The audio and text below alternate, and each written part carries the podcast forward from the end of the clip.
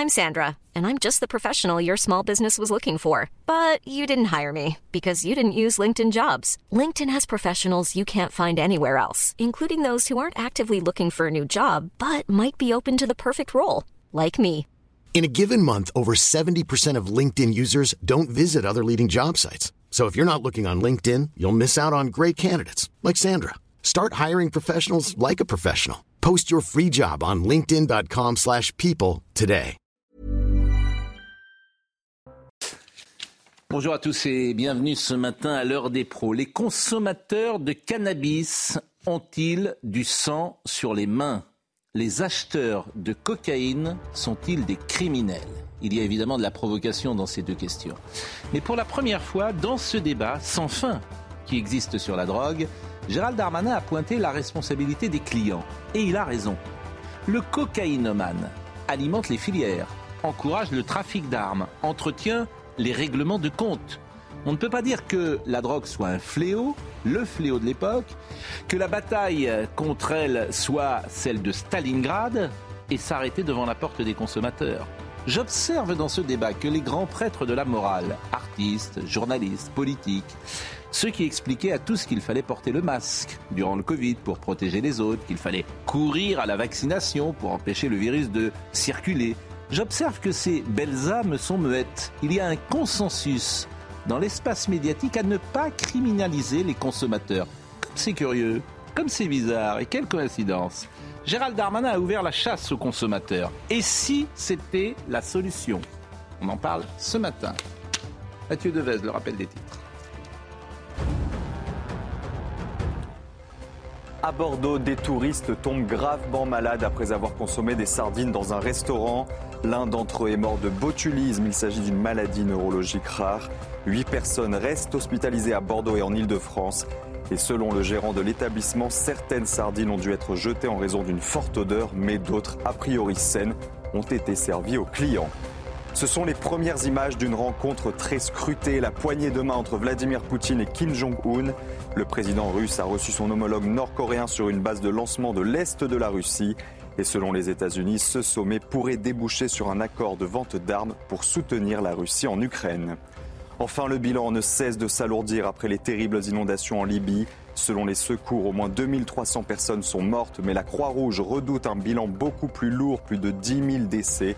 C'est un pays dévasté après le passage de la tempête Daniel. La France a annoncé l'envoi d'un hôpital de campagne en Libye. Je salue Dominique Jamais, Philippe euh, Guibert, Philippe Bilger, Joseph Massescaron et notre ami Gauthier Lebret qui est de retour avec nous. Les consommateurs euh, de, de cannabis sont-ils du sang sur les mains? Évidemment, la question est très provocatrice et nous en parlerons euh, tout à l'heure. Mais avant de parler de faits divers qui nous ont interpellés, notamment à Nice, qui s'est passé également à Marseille, qui est un drame absolu, je voulais simplement vous faire écouter, parce que ça a quelques minutes, l'intervention de Jean-François Bonnert. Il est, euh, il est à la tête du parquet national financier depuis octobre 2019 et il a défendu l'institution qui fait souvent l'objet de critiques. Il s'est exprimé sur Nicolas Sarkozy euh, tout à l'heure, qui est peut-être un peu étonnant euh, dans le rôle euh, qui est le sien de donner son avis sur le fond des sujets. Je vous propose de l'écouter euh, deux fois, c'était sur RTL il y a quelques minutes.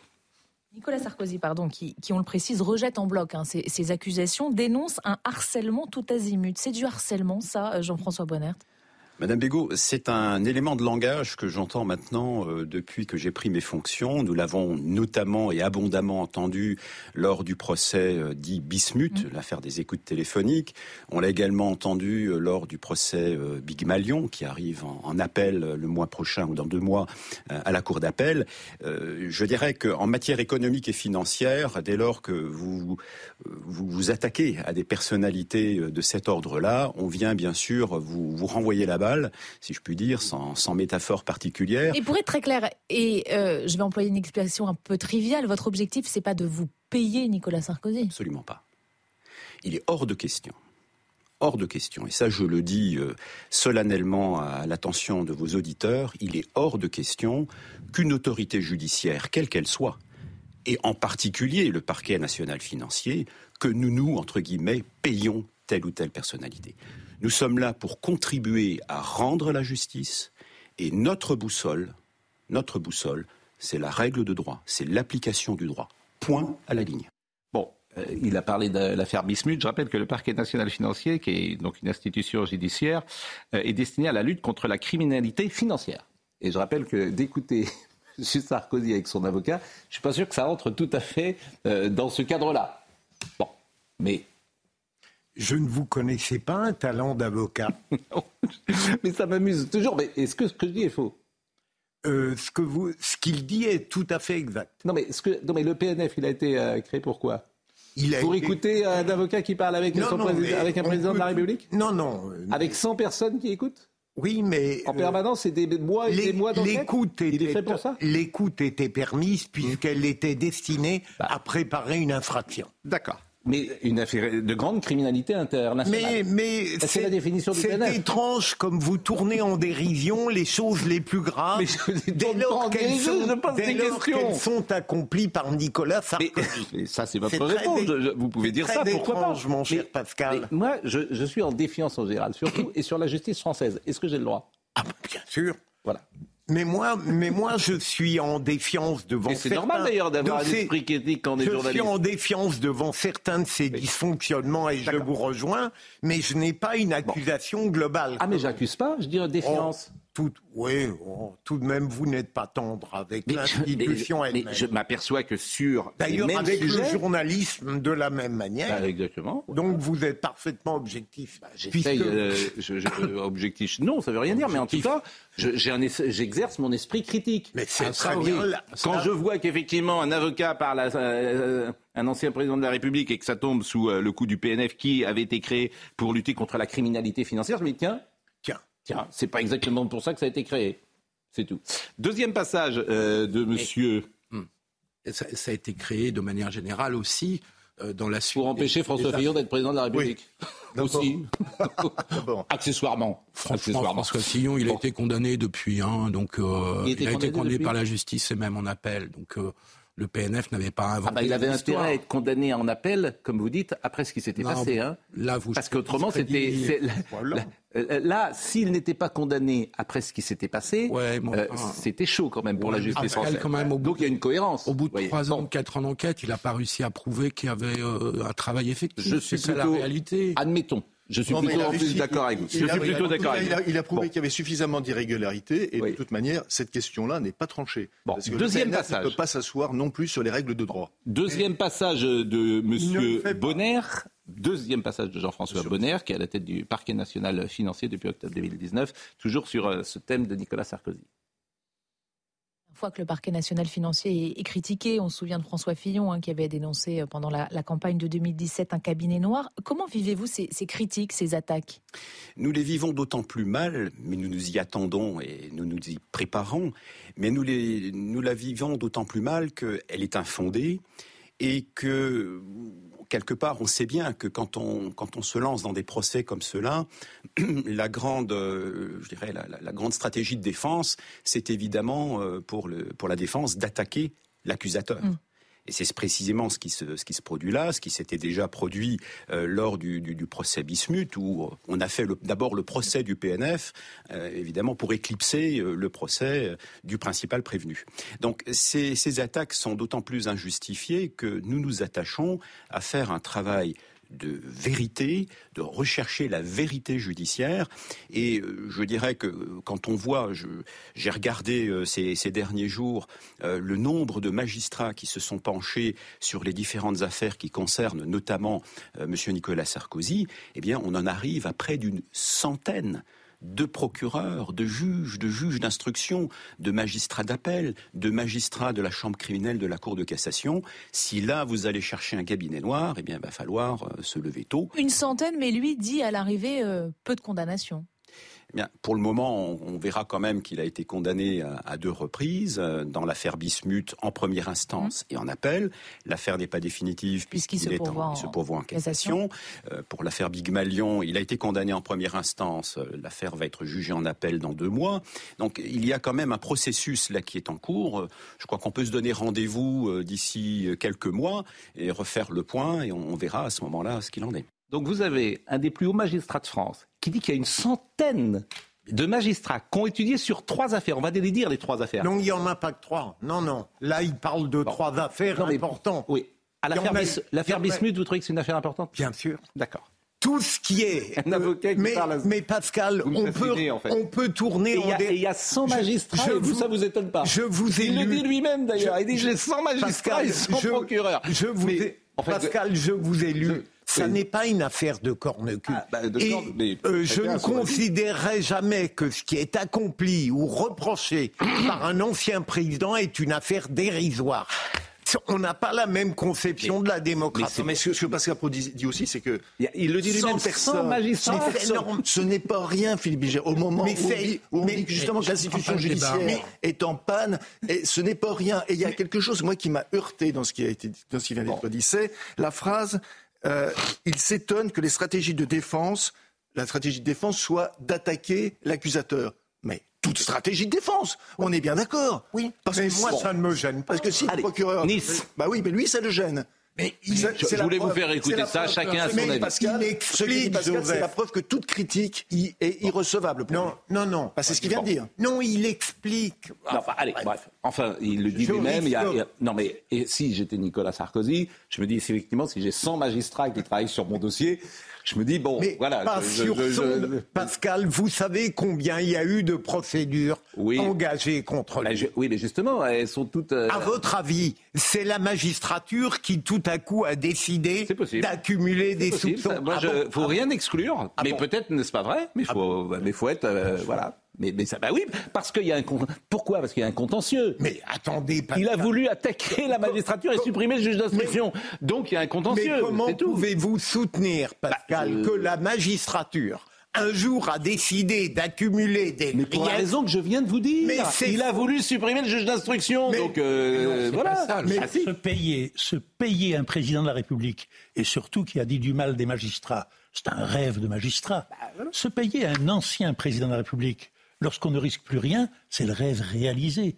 Et ce qui est intéressant, évidemment, pour le public dont je fais partie, c'est de savoir si à l'issue de cet énorme processus, il y aura finalement de la condamnation, du non-lieu, si on dira on a mobilisé des centaines de magistrats, d'enquêteurs pour finalement pas grand-chose, ou si on dira, ce qui est tout à fait différent, l'ancien président de la République était coupable de ceci ou de cela. Allez. Et c'est pourquoi nous le condamnons. À l'heure actuelle, non mais vous avez parlé. À l'heure actuelle, on a l'impression qu'il y a du ressentiment, de l'arrière-pensée dans les poursuites des magistrats contre l'ancien président de la République. Et j'aimerais, comme citoyen tout simplement, savoir si Sarkozy est coupable de tout ce dont on l'accuse, d'une partie ou de rien du tout. Mais on a secondes. déjà les deux. De... Mais peut-être, secondes, peut-être dans 50 ans, je le saurai.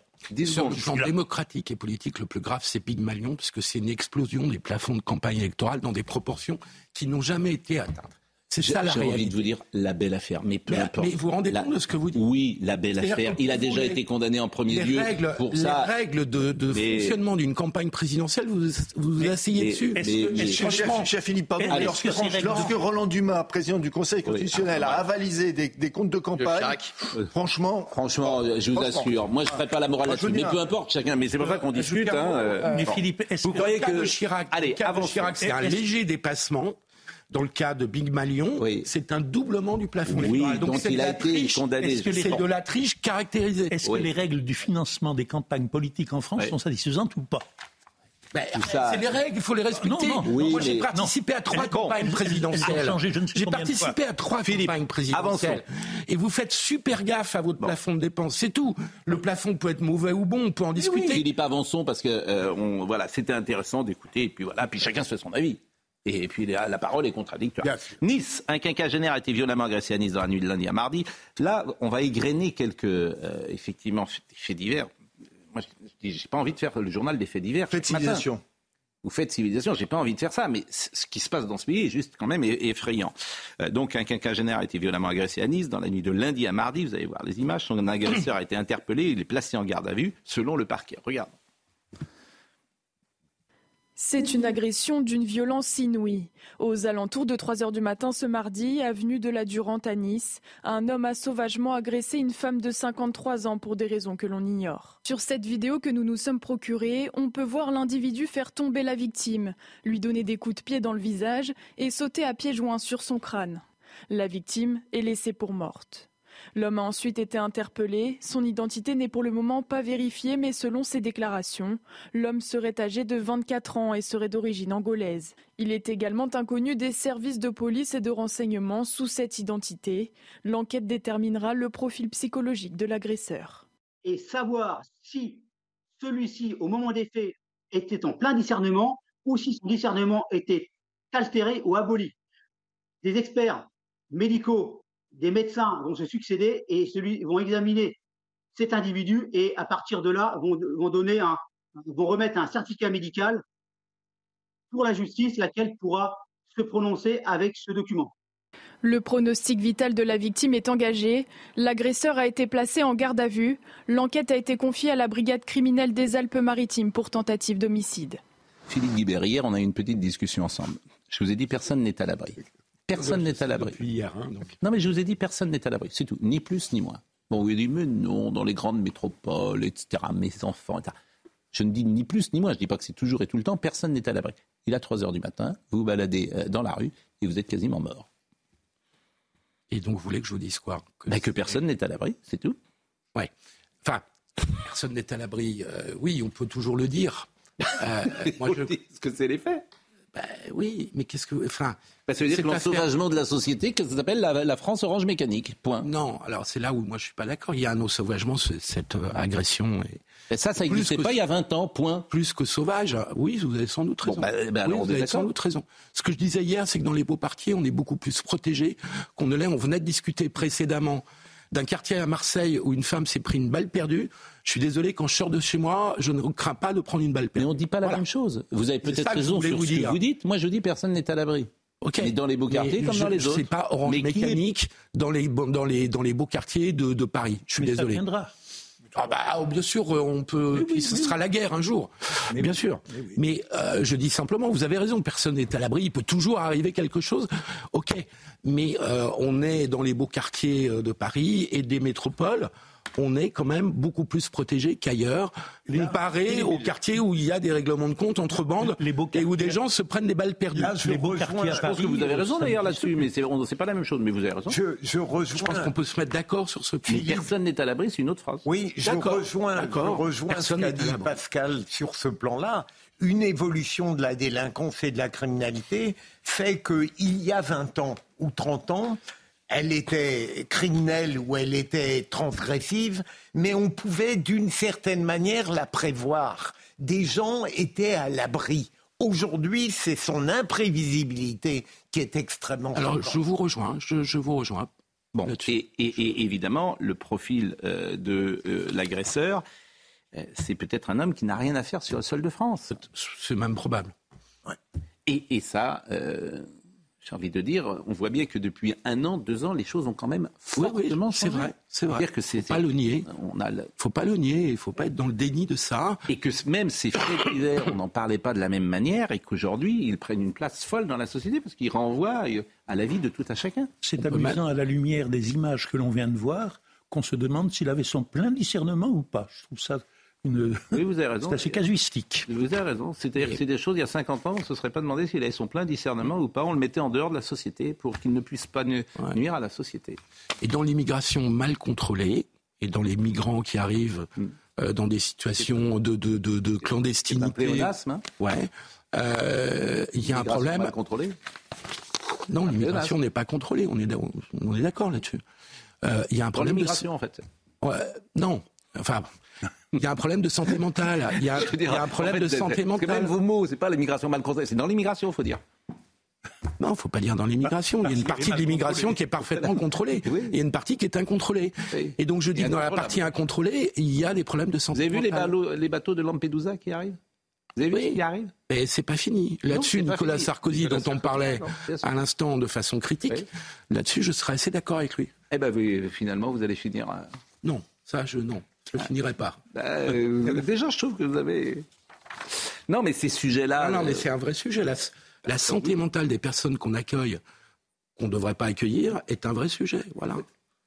Moi, je voudrais insister sur le. Parce qu'on on va, parler de, on va parler de Bretigny. Oui. Mais euh, juste, je voudrais anticiper. Moi, ce qui me frappe, puisque vous avez employé le terme orange mécanique, à dessein, c'est la question de, de l'ensauvagement. Je vois de plus en plus sur des vidéos de ce type, aussi bien Bretigny d'ailleurs que, que ce qui s'est passé à Nice, des personnes s'acharnant sur la personne à terre, sautant à pieds joints sur la tête de la personne mmh. agressée. Je le vois, je le vois, je constate. Je, le vois de plus en plus. Donc ça, si c'est pas de l'ensauvagement, si hmm. si c'est pas un mécanisme orange mécanique, je sais pas ce que c'est. Mais vous voyez, alors on va parler de Marseille tout à l'heure, mais puisque vous parlez de Bretigny, parlons-en, puisque qu'est-ce qui est intéressant dans Bretigny? Qu'est-ce qui est intéressant? C'est que celui qui a agressé, qui a sauté à pieds joints, où il est en ce moment Où il est? Sous contrôle judiciaire. Voilà, et dehors. Et dehors. Ben ça, ça me paraît beaucoup plus important que la première discussion qu'on a eue tout à l'heure. Voyez? les deux. Oui, je les deux. Mais manifestement, manifestement, on ne met pas 100 magistrats d'un côté là. Mais Pascal, soyez. Je suis d'accord, je fais de la provoque.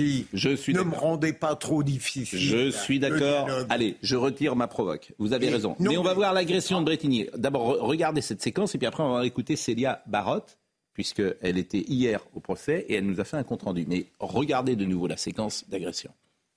Je filme, je filme parce que tiens. Tiens.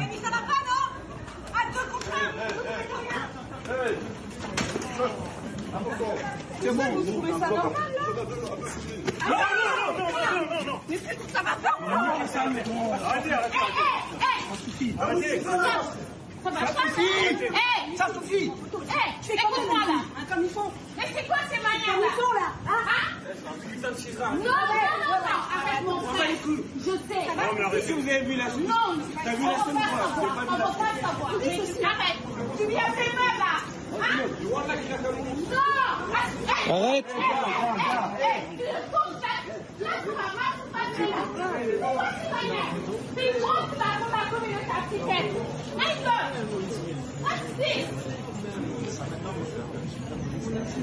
Est-ce que tout va bien, monsieur Maintenant, tout va pas bien. Deux agressions XXL. Deux agressions Orange Mécanique. Ce qu'on vu Orange Mécanique, c'est exactement, ça.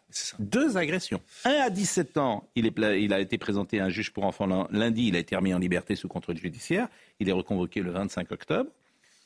Le majeur, 19 ans, Moussa militaire au premier régiment d'infanterie de Sarrebourg, remis en liberté. C'est un pays qui devient. moi, je ne sais pas. on est, on est, quand je dis qu'on est chez les fous, je suis en dessous de la réalité. Moi, je ne comprends plus rien, en fait. Ben, si vous vous comprenez, très bien. Alors, écoutons Célia Barotte et je vous donne la parole. Jugé en comparution immédiate 72 heures après les faits, Moussa est placé sous contrôle judiciaire jusqu'à la date de renvoi de cette affaire. Il n'a pas pu être jugé ce mardi après-midi puisque la victime, le fonctionnaire de l'IGPN, n'a pas été informé de l'audience. Devant les juges, le jeune homme de 19 ans a exprimé ses regrets et il souhaitait présenter ses excuses à la victime. Il a également évoqué son inquiétude quant aux conséquences sur son avenir professionnel puisqu'après l'obtention d'un CAP plomberie depuis le mois de juin dernier, il s'est engagé dans l'armée de terre auprès du premier régiment euh, d'infanterie de Sarrebourg. Enfin, avec Jules Bedeau, nous avons pu nous entretenir avec plusieurs de ses amis, des membres de son entourage venus le soutenir au tribunal. Ils ont décrit Moussa comme un jeune homme sans histoire, engagé dans l'armée pour rendre fière sa mère. Eux-mêmes ne comprennent pas son geste. Son casier judiciaire est d'ailleurs vierge. Pascal, euh, à la fois, on ne saura que le 25 octobre, si j'ai bien compris, si la décision de placement sous contrôle judiciaire était une aberration ou non.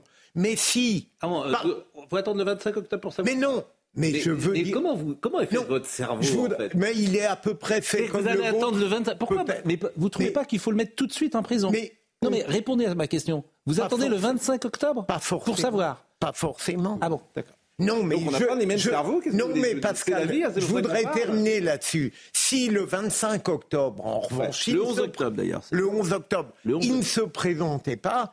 Si j'étais garde des sceaux il y a longtemps, que j'aurais veillé à établir une responsabilité beaucoup plus large des magistrats. Ah. Si le 11 octobre, il ne se présente pas, alors là, ça démontrerait en effet une grave faute professionnelle. Parce qu'on ne lâche pas quelqu'un dont on pense probablement qu'il ne se représentera pas. Je serai beaucoup plus sévère que vous sur le plan de la responsabilité des juges qui prennent des décisions aberrantes. Mais on ne pourra le savoir que le 11 octobre. S'il se représente, ça montre que ça n'était pas totalement aberrant et il sera jugé de manière très sévère. Est-ce que vous avez vu cette vidéo? Parce qu'il n'est pas besoin d'attendre le 11 octobre pour considérer que cet individu est un individu dangereux. Mais s'il se promène librement, il peut agresser n'importe qui, n'importe comment. Vous avez vu la barbarie, la manière. Il revient, il revient et il revient encore sur la personne. Mais vous aurez noté qu'il n'est pas jugé à l'heure actuelle. Bah Moi, ce qui me plairait peut-être, c'est qu'on change et qu'on élise euh, les juges en France. Mais on ne prendrait pas forcément les meilleurs. Euh, parce que de la même manière, que Clémenceau disait je vote pour le plus bête. Je, crains que euh, si on mettait l'élection dans la magistrature, ce soit les, pas les meilleurs qui soient choisis. Ben, c'est comme le président de la République à ce moment-là, on pourrait. Non mais mais, l'idée, c'est la même chose pour les politiques. Hein. Oui, c'est voilà, la même chose. Est-ce que c'est probant aux États-Unis euh, ce système d'élection? Ben, Je ne sais pas, mais je ne sais pas. Euh, pas assez compétent. Bon, on va marquer une pause. Les discussions sont vives, mais c'est le principe, euh, évidemment, de, nos, échanges. Chacun a un avis euh, sur euh, l'actualité et il la commande, bien évidemment. On va parler de Marseille dans une seconde et nous parlerons également. Alors, on a une séquence chauffeur de bus que vous avez peut-être vu, qui est très intéressante. vous avez cette discussion avec Serge Nedjar tout à l'heure. la séquence, on la montre avec des bips. Ouais. Et moi, j'ai dit à Serge, mais il faut la passer. Il faut la passer. Il faut la passer. Non, il faut vraiment la. Passer. On la passera peut-être tout à l'heure. Ah, on, était en réflexion parce qu'en fait, c'est très compliqué de. Tous les jours, les journalistes, on se pose ces questions. Qu'est-ce qu'on doit faire Qu'est-ce qu'on ne doit pas faire? Bon, euh, on a, pour des raisons effectivement, on bip parce que c'est choquant, c'est insultant, etc. Mais en même temps, on ne montre pas la réalité de la manière dont il parle. Et nous, on est là pour montrer cette on réalité. Devine. On devine. On devine. Bon. Mais la puissance de ce qui est dit est incroyable. Chauffeur de bus de RATP qui insulte une femme.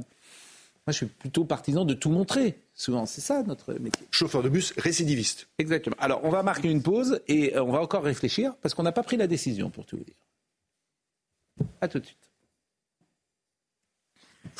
On sera tout en Mathieu Devez, il est 9h32, on est un point en retard, les titres. Y aura-t-il assez de policiers municipaux à Nantes pendant la Coupe du Monde de rugby? Certains ont en effet déposé un préavis de grève. C'est aussi le cas d'un syndicat de transport. Ils dénoncent des salaires trop bas et des problèmes de recrutement. À Nantes, le premier match Irlande-Tonga est programmé samedi soir. C'est peut-être un nouvel outil contre le harcèlement scolaire. Le ministre de l'Éducation, Gabriel Attal, déclare travailler à la future mise en place d'un questionnaire il serait distribué aux élèves afin de lutter contre ce fléau, priorité du gouvernement pour cette rentrée. Enfin, le bilan provisoire dépasse désormais les 2900 morts au Maroc. Les secouristes continuent de chercher des survivants dans les décombres. Mais à bientôt quatre jours après la catastrophe, les espoirs s'amenuisent. Quatre Français font partie des victimes. L'ensauvagement de la société, on en parle ce matin avec euh, ce chauffeur de bus. Et vous allez voir la vidéo d'un conducteur de bus qui tient des propos particulièrement violents. Vous allez les voir dans le sujet de euh, Tony euh, Pitaro. Et pour le moment, ces propos sont bipés. Mais on devine et on comprend ce qu'il dit. Ça se passe dans un terminus de bus. Une dame, manifestement, ne veut pas descendre. Et ce qui est étonnant, c'est que ce chauffeur de bus se filme lui-même. C'est ça qui est sidérant. Et il publie sur les réseaux sociaux. Et il le publie sur les réseaux sociaux. C'est aussi ça qui est sidérant, parce qu'autrement, cette vidéo n'existerait pas. C'est lui-même. Mais oui, et, d'ailleurs, moi j'essaie toujours de te comprendre. J'adorerais qu'il vienne sur notre plateau, cet homme. Et je voudrais vraiment l'interroger, essayer de comprendre. Il est costaud, hein Oui, mais. Non, non. Un ennemi, c'est quelqu'un avec qui on n'a pas déjeuné. J'aimerais qu'il vienne pour, pour, pour, essayer de comprendre, puisque je, ne, je n'arrive même pas à comprendre. Alors, voyez le film, voyez le film, voyez le sujet, et après, on passera ou pas, c'est vous qui déciderez, si on passe ou pas la, vidéo sans bip. Demander de sortir, c'est le terminus, tu sors. Tu peux appeler les flics, appelle même les. Ferme ta mère, je vais tout de suite là. Pendant 46 secondes, ce chauffeur de bus insulte une femme qui, selon lui, ne souhaitait pas descendre au terminus. Espèce de Ferme ta ici avant que je te bosse ta mère là.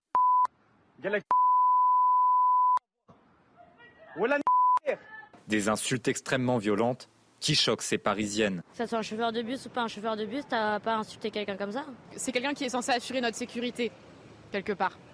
Et là, quand on voit des choses comme ça, c'est sûr que, bon, ça donne pas forcément envie de continuer à prendre le bus. bah déjà, c'est pas normal qu'un être humain s'en prenne à quelqu'un comme ça, et encore moins dans un cadre professionnel comme ça, enfin, c'est inadmissible. Des propos condamnés par la présidente de la région Île-de-France, Valérie Pécresse. Ce comportement extrêmement choquant d'un conducteur de bus vis-à-vis d'une voyageuse porte atteinte au service public de transport et doit être sanctionné. Début septembre, ce machiniste s'étonnait du nombre de femmes dans une ligne de bus. C'est incroyable, c'est un four à meuf. Il n'y a que ça. Oh là, t'es marié, t'es en couple, t'es mort. Tes yeux, tu saignes des yeux. À tout moment, il y a une meuf qui te sourit. À tout moment. La RATP a condamné avec la plus grande fermeté ces agissements et assure que l'homme fait l'objet d'une procédure disciplinaire. c'est le même homme hein, que vous avez vu dans les deux vidéos. Donc la régie autonome des transports parisiens a affirmé condamner avec la plus grande fermeté le comportement et le propos de ce machiniste. Elle a indiqué que le conducteur a été reçu par sa hiérarchie et ne conduit désormais plus de bus. Super. Alors, et au moins une bonne nouvelle. Super. Voilà. Est-ce que vous pensez, et je vous pose la question, qu'il faut passer cette séquence sans, euh, parce qu'elle elle témoigne d'une réalité, avec les propos aussi violents. Est-ce que vous voulez la voir avec ou sans? Moi, je pense plutôt que oui, parce que c'est le quotidien qui est vécu par un certain nombre de Français. Oui. Disait, euh, oui, mais oui ou non? Ça ne me paraît pas indispensable. D'accord. Un torrent d'insultes. Avec, évidemment. On n'est plus en 47. Vous savez, il y a une pièce qui s'appelait La paix respectueuse. Pour qu'on ne sache pas vrai, que c'était la putain respectueuse de Sartre. Oui, Sartre. oui, la paix respectueuse. La paix respectueuse, on n'en est plus là. Moi, je suis pour. Alors, bon, bah, écoutez, c'est la, euh, c'est la voie démocratique. Donc, je préviens, effectivement, c'est une séquence très violente, mais qui témoigne de la réalité et qui nous dit quelque chose de la société. Et je le dis d'autant plus, parce que vraiment, au-delà parfois des, euh, des attaques qu'on a en fait, on a quand même toujours, on est des hommes de bonne volonté. Moi, j'adorerais le recevoir. Je vous assure, j'adorerais le recevoir. Et, et hier, on parlait de civilité et de civisme. Et de dire, mais je vous en prie, parlons-nous. Enfin là, c'est un les uns les autres, parlons-nous bien. C'est une détestation des femmes, une haine des femmes à un niveau euh, d'une violence incroyable. J'aimerais comprendre, mais peut-être qu'on peut changer, peut-être qu'il peut s'améliorer, peut-être qu'il, si, on lui parle, si on lui fait comprendre, peut-être qu'il peut changer cet homme. Je l'espère en tout cas. Alors voyez la séquence euh, sans bip qu'on a écouté à l'instant en régie avec euh, Marine et pareil, on a fait un petit tour de table en régie. Il y avait le réalisateur, le preneur de son qui était là, l'homme de la couleur, et chacun a pu donner son avis. Je vous propose de l'écouter sans bip. Crie- Crie-moi pas, parce que la dernière fois qu'un mec il m'a crié, il a, fini. Appelle qui tu veux, je te demandais de sortir, c'est le terminus, tu sors. Tu peux appeler les flics, appelle même les gendarmes. Ferme ta mère, je vais te baiser tout de suite là. J'ai pas envie, Ferme ta mère là, voilà. Tu parles que tu gagnes, ferme ta gueule. Voilà, je vais te baffer ici là. Ferme ta gueule. Voilà, voilà, eh, nique bien ta grand-mère la pute. Eh, ferme ta gueule, ferme ta gueule, espèce de pute. Ferme ta gueule. Ferme ta gueule, espèce de pute. Ferme ta gueule, nique ta mère d'ici avant que je te baffe ta mère la pute là. Nique ta mère, je vais te niquer ta mère, tu vas voir. Voilà, nique ta mère. Voilà, espèce de grosse clocharde, va. Clochard de merde, hein, nique ta mère. Voilà. Je vais t'apprendre de manière, moi. Bon, je rappelle que ce chauffeur de bus ne fait l'objet que d'une procédure disciplinaire hein, et non d'un licenciement instantané pour faute lourde. Donc c'est intéressant. Bon, moi, je lui lance l'invitation. Je connais, dans une boîte privée, il serait déjà viré. Je connais Cyril Hanouna et je pense qu'il sera tenté ce soir au- aussi. Il aura la même démarche que moi, Cyril, de vouloir donner la parole, écouter, parce que peut-être. Voilà, euh, on ne juge pas quelqu'un pour le coup sans, sans écouter sa défense. Mais comment, l'homme- comment a-t-il été élevé Où a-t-il été bien élevé sûr, Par mais- qui mais Et comment a-t-il ensuite été formé Et comment enfin a-t-il été admis à être conducteur de la RATP Mais Dominique, vous dites une chose très juste. C'est que moi, j'ai eu la chance que, euh, d'avoir des parents qui euh, m'ont élevé. Et je n'y peux rien, par définition, être né quelque part, comme dit l'autre. Bon. C'est pour ça qu'il faut essayer, pour le coup, de tout comprendre et d'être un peu plus nuancé. Euh, Avec la deuxième, avec la deuxième diffusion de la, de la bande, on a entendu la voix de la femme. hein. Oui. Il lui dit clocharde, etc. Oui, bien sûr. Bah, on voit bien que la femme euh, elle-même ne veut pas descendre et sans doute on voit bien n'est-elle qu'elle pas. on voit bien qu'elle est bizarre. Enfin, je dirais. mais, mais- mais non, mais, mais bon Dieu, mais ce, qui- ce qui ne justifie rien. Oui, mais ça qui mérite pas de se faire insulter. Mais je bien dire, sûr que bon. oui, mais, bien non, sûr. mais on est d'accord. Non, a- On est d'accord, mais manifestement, c'est une habituée de la ligne. Non, je, Je n'en sais rien. mais si, mais si, il la. Bon, je pense qu'il ne serait pas capable de réfléchir sur les ressorts de ce qu'il a animé là. Ah, et deuxième élément, moi, ce qui me scandalise, c'est qu'il y ait des procédures que l'État de droit se dilapide, alors que lorsqu'on voit ça, cet homme devrait être immédiatement exclu. En tout cas, je répète l'invitation, et même avec son avocat, s'il veut venir, vraiment, c'est très intéressant. Il aurait dû être exclu dès la première vidéo. Absolument. Hein, ou qui est d'une misogynie et d'une agressivité envers les femmes qui est un vrai problème, un vrai problème. Bien sûr, je n'ai vu aucun tweet de Sandrine Rousseau sur cette question. Ni pour la première, ni pour la deuxième. Jamais, absolument aucune. Pourquoi Et le deuxième point, c'est la RATP, je vais vous dire la réalité. la RATP a peur a peur. Parce que ces personnes entre elles, elles se cooptent. Voilà pourquoi elle a peur. Et rappelez-moi déjà, rappelez-moi déjà, ah, c'est clair ce qu'il dit. Eh ben oui. Arrêtez de jouer, c'est très clair ce qu'il dit. tout le monde comprend et ne feignez pas de pas comprendre. Il, y a des, bah, il y a, désolé il y a des années qu'il y a un problème d'un mouvement de, de solidarité par ces personnes qui se sont cooptées. Voilà, il y a des années, tout le monde le veut dire, c'est qu'il y a du communautarisme à la RATP, très clairement, et tout le monde le comprend. Euh, ce ne euh, serait pas aussi un problème. Ce ne serait pas aussi un problème si le patron, rappelez-moi le nom du patron de la RATP. Monsieur Elisabeth Borne. Non. Non, mais venu euh, Castex. Voilà. Un ancien Premier ministre. Voilà. Hmm. Donc, si il n'est pas, il n'est pas capable, je rappelle ça, s'il n'est pas capable, en tout cas, de faire en sorte que la sécurité des citoyens dans les bus soit assurée, c'est un vrai problème. Euh, il y a une image qui est à la une du Parisien ce matin, et cette image, évidemment, elle fend le cœur. C'est euh, cette image de cette jeune femme qui était brillante, qui était en deuxième année de droit et qui s'appelle Sokaina cette image nous a euh, évidemment bouleversés. Et plus encore que cette image nous a bouleversés, il y a également ce que dit sa mère euh, dans le journal. Ma fille était très gentille, toujours dans sa chambre à travailler pour ses études, toujours dans les livres. Je n'arrive pas à comprendre ses tirs. Ma fille est passée préparer son café, elle l'a pris et en deux secondes, j'ai trouvé ma fille dans sa chambre avec la tête explosée. Ce qu'a vécu cette dame, ce que vit cette famille, c'est l'horreur, c'est-à-dire d'être au mauvais endroit au mauvais moment.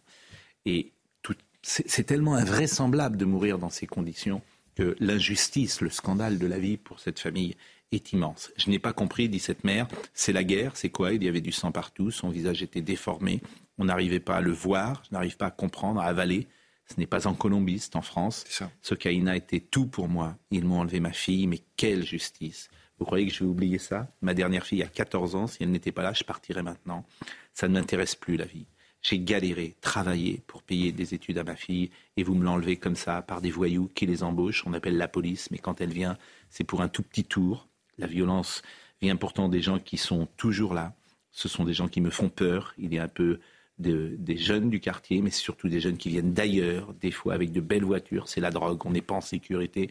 On a peur tout le temps, les policiers eux-mêmes ont peur, parfois ils se font caillasser, ce genre de choses n'arrive que dans les HLM, jamais dans les résidences. Et elle a raison, et ça rejoint ce que disait Philippe Guibert.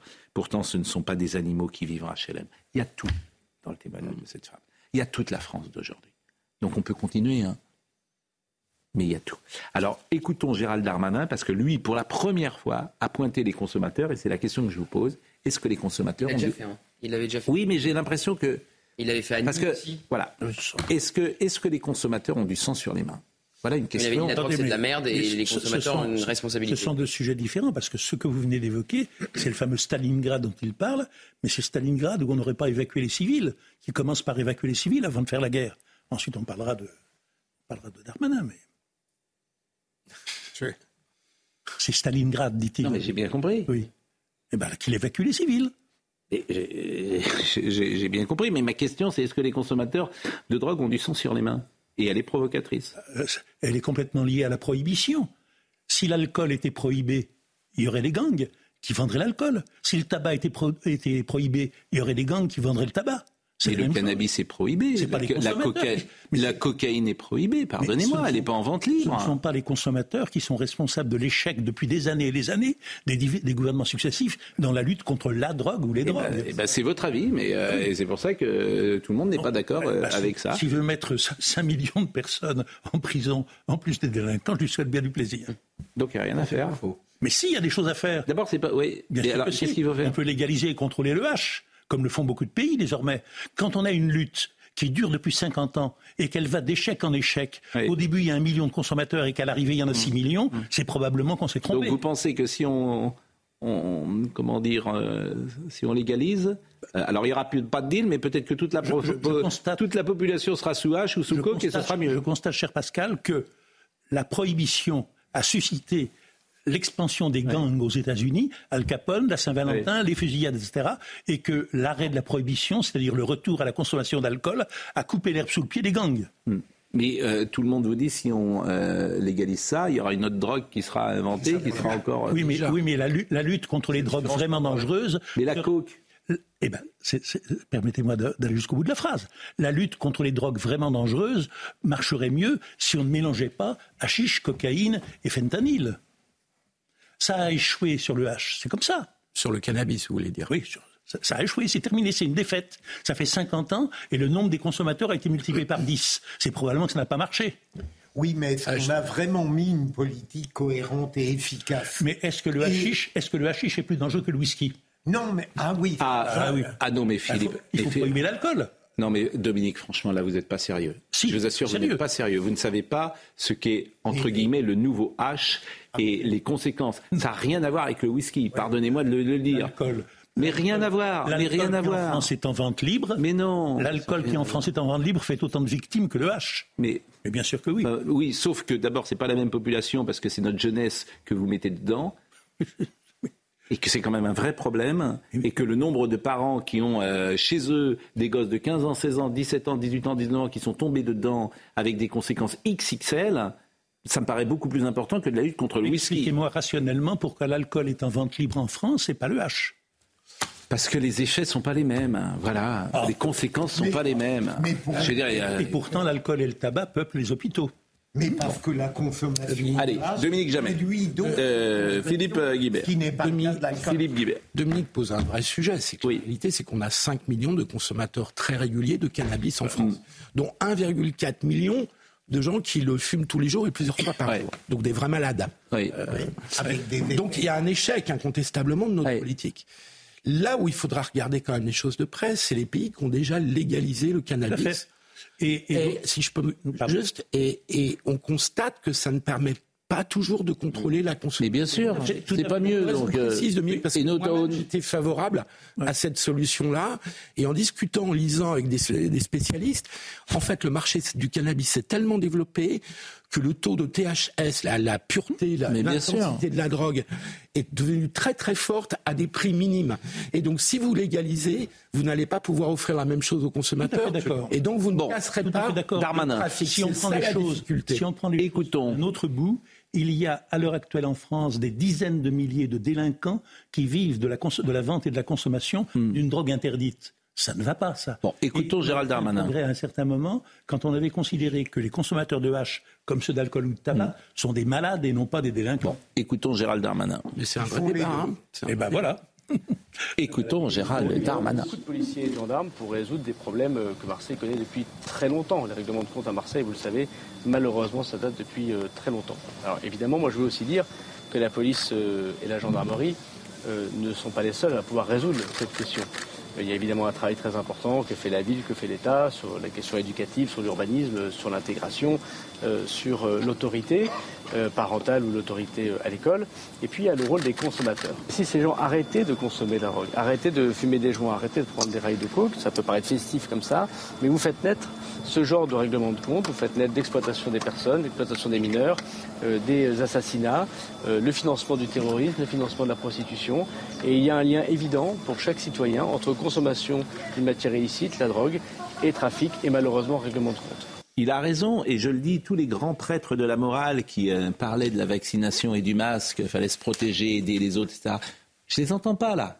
Peut-être sont-ils concernés par ce sujet, mais je ne les entends pas dans l'espace médiatique. Les artistes, les voilà, se protéger, les présentateurs de télévision, parfois des animateurs de télévision. Voilà, on ne les entend pas là-dessus. C'est très intéressant. Il y a un cas tragique. Hein, un mot rapide. Oui. Euh, à propos de la drogue, du hashish, je sens une tendance profonde de l'État. À chaque fois qu'il est dépassé par la montée des transgressions, hmm. il décide de les administrer. Bah J'ai connu ça pour les vols à l'étalage. euh, on a considéré qu'à partir d'un certain taux, il n'y avait plus à les poursuivre. Mais on ne peut plus rien faire. Hein? Oui, non, mais. Vous savez qu'en en, Corée du Sud, en Corée du Sud, détention et consommation de drogue, alors le montant de l'amende forfaitaire est de 200 euros en France. Euh, donc, euh, bon, voilà, et elles sont pas payées en plus. Mais je crois que c'est en Corée du Sud, si vous consommez de la drogue, vous allez en prison. Alors, Corée du Sud, hein, c'est pas Corée du Nord. Il beaucoup de prison. Mais peut-être que Philippe euh, aura des, réponses. C'est que pour attraper des consommateurs de drogue en dehors des 50 prisons. En dehors des flagrants délits, comment faites-vous Puisque la consommation de drogue, elle se fait dans des lieux privés, dans eh ben des appartements, dans des maisons, dans des de fêtes. moins en moins, Philippe. C'est pas tellement dans la rue quand même, Philippe, qu'on trouve. Ah, des fumeurs de joints dans la rue, il y en a. Hein. Non, bon. Ah vous venez de parler, dites non. Je me disais depuis qu'il est marié, il parle plus. Hein je, me dis, il avait plus le droit. Bonjour Gauthier Lebret. Bonjour Pascal, vous allez Ça me fait plaisir de vous voir. Bah, moi aussi. Bon, c'était bien C'était formidable. Bon. Merci pour la petite vidéo que vous avez faite. J'avais fait une petite. Ah oui, ah oui, parce qu'il y avait les origines du petit scarabée. Donc vous avez... Mais oui, alors j'ai pas pu, je devais venir et puis j'ai pas pu venir au dernier moment. J'espère que vous me pardonnerez. Beaucoup de bonheur à vous. Euh, regardez, on a des photos à vous proposer. Des choses comme ça. On a des photos parce ah qu'on est, ben, on est une belle. Regardez comme c'est beau. Regardez comme vous êtes beau. Ah, Tous les deux. Hein, c'est bien. Donc euh, voilà. Ah, et est très très jolies photos. Ça c'est. Alors ça c'est pas vous, c'est quelqu'un d'autre qu'on a pris. C'est vos mains. C'est vos mains. Donc là c'est c'est en couleur. Vous, n'étiez pas en costume de grand apparat comme euh, comme. Non, j'étais en croisé Solaro si vous voulez tout ça. Ah donc là et donc donc manifestement c'était c'était à la campagne et puis alors tout est L'équipe de, de, CNews était avec vous. Euh, Audrey Berthaud était là. Benjamin No était là. Euh, Elliot Deval était Elliot Deval était là. Chana Lousteau, Chana Lousteau était là, bien sûr. Tous, les, tous vos vrais amis étaient là. Donc, et euh, bah, beaucoup de bonheur. Merci Pascal, merci beaucoup. Ah, vraiment, moi je suis tellement content, évidemment. Euh, du bonheur, de votre bonheur. Euh, on va marquer euh, peut-être une pause. on va revenir avec, on peut d'ailleurs voir quelques images, parmi toutes les images, le flot d'images qu'on voit comme ça. L'image du roi du Maroc m'a saisi hier, soir, quand je l'ai découvert. Oui, mais la déférence mm. des Marocains la dévotion. Je vous assure, on peut déjà voir ces images. Euh, je sais que Philippe, je on l'a dit hier, vous êtes très proche de, pour des raisons personnelles des Marocains. C'est absolument incroyable. Les gens se jettent sur lui pour euh, l'embrasser, pour. Commandeur des croyants, c'est le commandeur des croyants, commandeur des croyants, descendant du prophète. Je Donc le roi du Maroc n'est pas euh, une nature divine, d'où la, la déférence à son égard. C'est pas, c'est un personnage sacré. Ce n'est pas euh, comme un président de la République. C'est pas l'égard du politique qu'on a fait différence. Voilà. Regardez cet homme-là, par exemple, effectivement. Et ce qui m'ennuie, c'est toujours de prendre des lunettes de Paris pour juger une culture du Maroc. Ça m'a agacé. Euh, effectivement, beaucoup de gens ont dit. Euh, le, roi du Maroc n'a pas parlé assez tôt, ne s'est pas rendu au chevet euh, des uns et des autres assez tôt, mais c'est une autre culture, c'est un autre rapport au monde. Absolument. Et, cette culture, effectivement, dans un autre pays, ben, elle est intéressante à voir, mais surtout, il ne faut pas la juger avec nos paramètres à nous. Non, parce que c'est pas une démocratie à l'européenne. Le Maroc, de toute façon, c'est une monarchie parlementaire où le roi conserve des pouvoirs importants. Euh, et euh, où le roi est quand même là, celui qui fait tenir le pays. Bien sûr. Alors, on va marquer une pause et revenir avec ces images, parce que je les trouve parmi toutes les images. Alors, il y a, vraiment, on pourra en parler ensemble et, peut-être s'interroger aussi sur la santé du roi du Maroc, si tant est qu'on ait des informations précises à donner sur euh, ce sujet. La pause, nous revenons et on parlera évidemment d'un sujet qui va vous passionner, Sapiens. Sapiens, l'homme et le climat. Alors là, là, Monsieur Guibert, là, vous qui savez tout, là, vous qui savez tout, vous allez écouter des vrais spécialistes. À tout de suite. Des vrais spécialistes. Olivier Postelvinet est avec nous, Sapiens et le climat. Il va intervenir dans une seconde. Il était déjà venu sur notre plateau et c'est passionnant de l'écouter, bien évidemment. Mathieu Devez nous rappelle les titres. L'Union européenne veut accélérer la délivrance de permis pour l'éolien. Ursula von der Leyen l'a annoncé devant le Parlement à Strasbourg. La présidente de la Commission européenne ajoute que le retour à une inflation à 2% dans la zone euro prendra du temps et représente un grand défi économique pour le continent. La Corée du Nord sera toujours avec la Russie. Ce sont les mots du dirigeant nord-coréen Kim Jong-un. Vladimir Poutine a reçu son homologue nord-coréen sur une base de lancement de l'Est de la Russie. Les discussions sont terminées, elles ont duré deux heures. Et selon les États-Unis, ce sommet pourrait déboucher sur un accord de vente d'armes pour soutenir la Russie en Ukraine. Enfin, l'un des suspects de l'agression de Bretigny-sur-Orge a été placé sous contrôle judiciaire. Samedi dernier, un homme d'une cinquantaine d'années a été roué de coups par deux individus devant un centre commercial. La victime aurait fait une remarque à deux hommes qui circulaient à vive allure à scooter. Un des suspects est un jeune de 17 ans. Son complice présumé est âgé d'une vingtaine d'années. L'audience est prévue le 11 octobre. Monsieur Postelvinet est donc euh, avec nous et je le remercie euh, grandement. Euh, vous étiez venu au printemps dernier, je crois. Sapiens et le climat, c'est l'histoire humaine, l'histoire de l'homme avec le climat, les interactions, comment l'homme a-t-il évolué au milieu de climats différents, si je voulais résumer. Oui, tout à fait, depuis, le, depuis les débuts de Homo sapiens, depuis les débuts de notre aventure. Alors, Sapiens, parce que la frise, tout le monde ne l'a pas en tête. Sapiens, c'est quand? Sapiens commence, alors les, dates varient selon les spécialistes, mais c'est en gros 220 000 avant, notre ère. Voilà, 220 000. Et là, on peut considérer que c'est notre euh, cousin, notre frère, notre... Euh, c'est déjà nous. Alors là aussi, les opinions varient, hein, les hmm. spécialistes. C'est déjà nous. Euh, il y a probablement, probablement eu des évolutions cérébrales. Probablement, oui. Bon, euh, vous, vous avez été rédacteur en chef du magazine scientifique, La Recherche, vous êtes fondateur et directeur de Books et par ailleurs membre du comité scientifique du magazine L'Histoire. Vous avez publié la euh, comédie du climat, comment se fâcher en famille sur le réchauffement climatique. Euh, mais avant d'aller plus loin dans la conversation, quels sont vos titres d'une certaine manière pour parler du climat, si j'ose dire? Ceux qui nous écoutent se disent, est-ce que ce monsieur est crédible? Par exemple, vous ne faites pas partie du GIEC. Sauf erreur, non, je ne fais pas partie du GIEC. Donc, pourquoi parlez-vous? Je, suis je, ne suis qu'un journaliste, mmh. je suis un, mais je suis un journaliste scientifique. C'est-à-dire que depuis maintenant euh, quand même euh, une bonne euh, trentaine ou quarantaine d'années, j'ai traîné mes guêtres, comme on dit dans la profession, dans différents journaux scientifiques. J'ai appris sur le tas à Sciences et Avenir il y a très longtemps. ensuite, je suis, je suis passé à Sciences et Vie. J'ai, j'ai tenu une chronique scientifique dans les échos pendant de nombreuses années, une chronique mmh. Ensuite, euh, après euh, avoir dirigé Courrier International et fait d'autres choses, j'ai donc euh, dirigé le magazine La Recherche, qui est, qui était ou qui est encore peut-être le plus le plus huppé des Le plus pointu.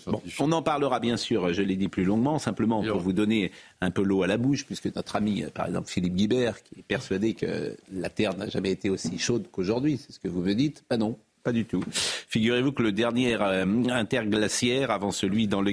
Enfin, c'est pas grave. Ah si, vous avez dit que les températures n'avaient jamais été aussi chaudes j'ai dit qu'il y avait un réchauffement sur 50 ans euh, qui était euh, qui n'avait pas de précédent à une accélération du réchauffement. Et vous étiez là, oui, il y a 100 000 ans, pour savoir si euh, ça se passait comme ça Je dis sur les 50 dernières années, depuis l'ère industrielle à peu près. Oui, en fait, depuis qu'on prend des mesures, tout bêtement. vous pourriez dire ça, depuis qu'on prend des mesures, avant on n'en prenait pas, donc on ne sait pas vraiment. D'accord, mais vous n'étiez pas là non plus, il me semble, il y a 200 000 ans. Non, mais justement, j'écoute. bien même, votre longévité est remarquable. Hein. Mais j'écoute monsieur. Monsieur, dit, le dernier interglaciaire avant celui dans lequel nous vivons est un événement pour l'histoire de Sapiens.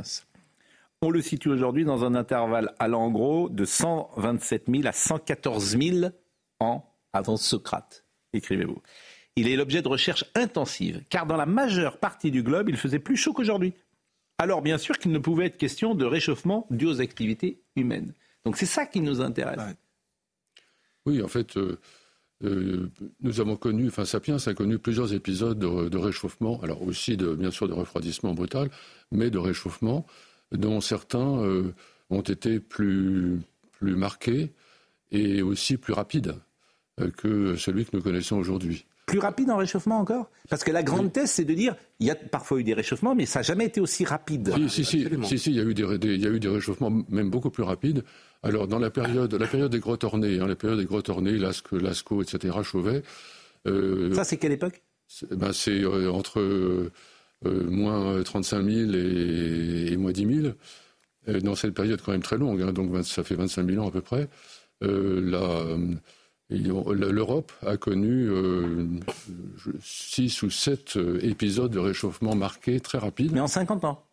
Alors, en 100 ans. Alors, en, euh, quelques décennies, à, ce, niveau, c'est difficile de préciser, mais c'est de l'ordre de quelques Et c'est combien de degrés en plus, par exemple? On le sait? Et c'est plusieurs degrés, plusieurs degrés en plus. C'est de l'ordre de 5 degrés pour l'été, pour de l'ordre de 10 à 20 pour l'hiver. En 100 ans ou moins de 100 ans, dans certains cas. Ça, Et ça, c'est validé. Oui, Les gens du GIEC, par exemple, ils savent ça. Oui, bien sûr, ils le savent. Mais pourquoi et, et, les réchauffements les plus spectaculaires ont eu lieu à la fin de cette période euh, dite glaciaire, dans ce qu'on appelle le bowling, et ensuite le, au démarrage de notre interglaciaire, euh, l'Holocène. Et là, ce sont des réchauffements euh, encore plus brutaux. mais pourquoi on ne le dit pas, ça? Pourquoi la parole, euh, c'est de dire, le GIEC dit, bien sûr, il y a eu des réchauffements, mais ça n'a jamais été aussi brutal, puisque même M. Guibert, par exemple, il répète, et il a raison d'ailleurs, il répète ce qu'il entend, et vous, vous nous dites le contraire. Et moi, je suis incapable de donner de savoir qui D'une façon, générale, ça, ça, gêne un peu les... Certains climatologues, ça les gêne aux entournures de, de revenir sur des, sur des épisodes de réchauffement significatif qui n'était pas dû au, gaz à effet de serre. Mmh. ça pose un problème. Ça pose un problème. Et d'ailleurs, il y en a, il y en a un, il y en a un qui est, qui est encore plus récent et qu'on oublie euh, ou qu'on néglige d'évoquer. 1920-1930 Voilà. Aux États-Unis Et non, mais en France aussi. Et par exemple, la, plus grande sécheresse que la France ait connue, c'était 1921. 1921, même il a fait tellement chaud que la, la cérémonie du 14 juillet a dû être annulée faut imaginer ce que ça signifie en, 21. Et donc, euh, il, y a, beaucoup de records de, records de température qui n'ont toujours pas été battus de cette époque. Bah, c'est ce que vous aviez dit la dernière fois que vous étiez venu sur ce plateau, 1920-1930. Les, hippopotames, les hippopotames dans la Tamise. C'est vous qui avez parlé de ça. Oui. de ça. Non, bah, excusez-moi, parce que l'image d'hippopotame dans la Tamise, je trouve ça extraordinaire. C'est ça. Alors, les avez déjà vu des éléphants dans la pièce Alors, les, hippopotames, dans la Tamise, c'est tout à fait avéré, mais là, c'est beaucoup plus ancien. Il s'agit justement du, de l'interglaciaire précédent, les miens. Donc, il y a en gros 100, 115 000 ans et pendant lequel il faisait effectivement plus chaud qu'aujourd'hui. La preuve, c'est qu'il y avait des hippopotames dans la Tamise. Bon, euh, on va en parler tout à l'heure. Mais là, Hassan Alaoui nous attend. Il est le directeur de publication de Maroc Diplomatique. Il a dirigé pendant de longues années la rédaction du quotidien Maroc Soir et du Matin.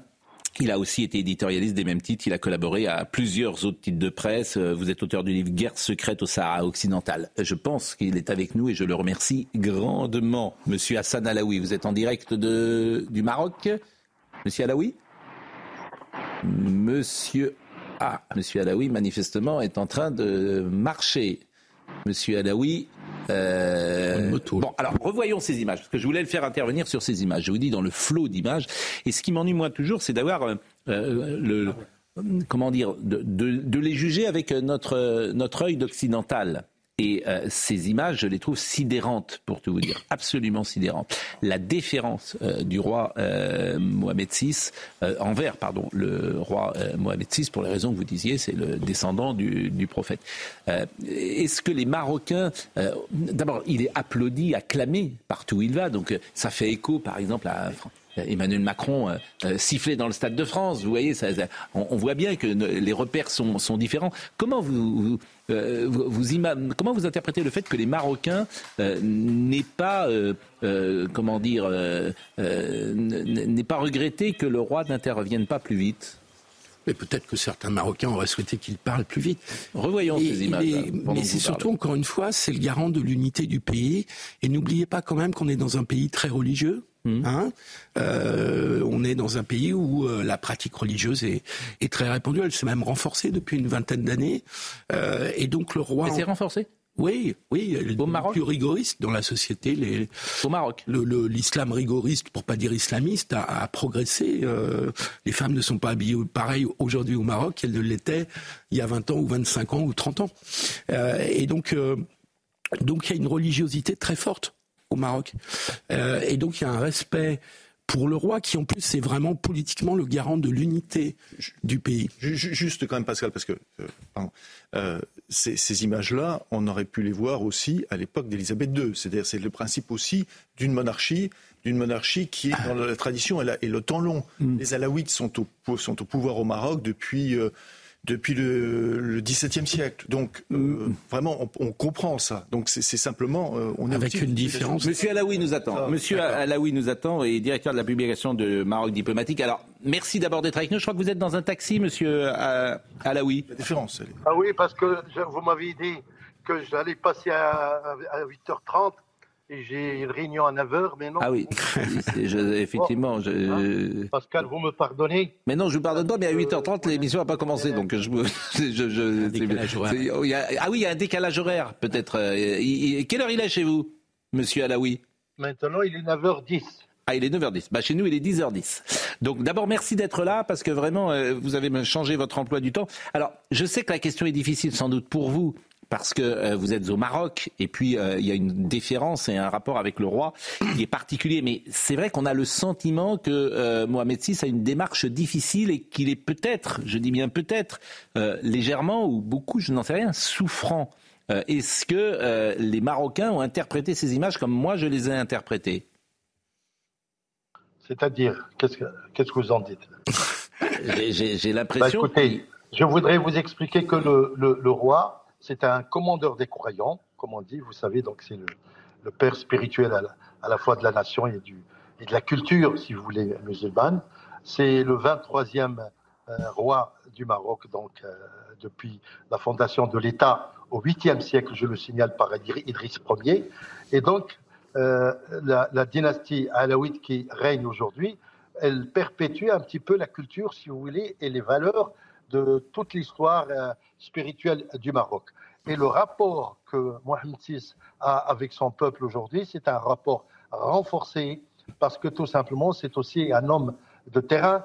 Euh, bien sûr, les critiques ont, je veux dire, été nombreuses ces derniers jours, parce que, évidemment, la presse, une partie de la presse française, et Dieu merci, je remercie, je veux dire, votre chaîne, elle est quand même euh, autre chose, parce qu'ils se sont attaqués au roi qui n'était pas là le jour même. Comment voulez-vous Un tremblement de terre survient vendredi soir, et le roi, bien entendu, qui était en déplacement à l'étranger, à Paris notamment, il ne pouvait pas tout de suite, tout de suite être le samedi. Et, bien sûr, il a tenu ensuite, tout de suite, le dimanche, un conseil très, très important où, évidemment, les hauts responsables civils et militaires avaient participé, où il a dicté, je veux dire, une feuille de route, c'est-à-dire, et je parle au niveau, je veux dire, c'est une réaction à la France et, et, à certains euh, responsables français, il a précisé que l'aide, euh, évidemment, ne pouvait pas être, je veux dire, euh, distribuée ou, ou organisée d'une manière anarchique. Il fallait donc choisir des priorités parce que de toute manière, pour accéder, si vous voulez, au lieu du sinistre, c'était extrêmement difficile. Il y a un effondrement des montagnes, hmm. il y a des villages qui sont engloutis totalement les routes ont été coupées. Je, comprends, je comprends, euh, monsieur, euh, je comprends, monsieur Alaoui, mais puisque vous en parlez, alors on, ne vous voit pas très bien, plus exactement, peut-être la caméra est trop proche de votre euh, visage, voilà, c'est peut-être mieux de, vous voir ainsi. Mais les relations justement franco-marocaines qui étaient au beau fixe, avec notamment Nicolas Sarkozy, qui se sont détériorées depuis, est-ce que vous interprétez comme le fait, le fait que le Maroc n'ait pas voulu de l'aide française comme la preuve de ce refroidissement des relations franco-marocaines Non, il y a effectivement le refroidissement qui est intervenu il y a, déjà plus d'un an, et pour des raisons euh, que je ne peux pas, moi, m'aventurer à expliquer comme ça, euh, sans, je veux dire, sans argument. Euh, le fait est qu'il y a un froid entre le président de la République française et le roi, parce que tout simplement, ça remonte à des faits qui sont a été, qui ont été démentis, en l'occurrence l'affaire Pegasus. Et évidemment, euh, on a accusé encore le Maroc, et en particulier peut-être le gouvernement du roi et le roi lui-même. Et évidemment, l'affaire est en justice, l'affaire a été démentie, je veux dire, toute implication du Maroc, mais Macron, euh, de toute manière, pour des raisons personnelles, de politique personnelle, et, et surtout parce qu'il souhaitait un rapprochement avec euh, l'Algérie, je veux dire l'affaire du gaz aidant, hein, et l'hiver et, tout ça. Il donc, il a réorienté sa politique. Il a oublié l'héritage de euh, Nicolas Sarkozy. Il a oublié l'héritage de Jacques Chirac surtout, euh, voire même, je veux dire, de, Pompidou, si on remonte jusqu'à à l'époque en France. Donc la relation était toujours historique et privilégiée. Mais Macron, c'est une, une autre étoffe Macron, c'est évidemment, euh, je pense, je ne vais pas me hasarder à dire des choses, il a fait son choix pour l'Algérie parce qu'il euh, considérait que c'était la priorité de l'heure Eh ben, je vous remercie.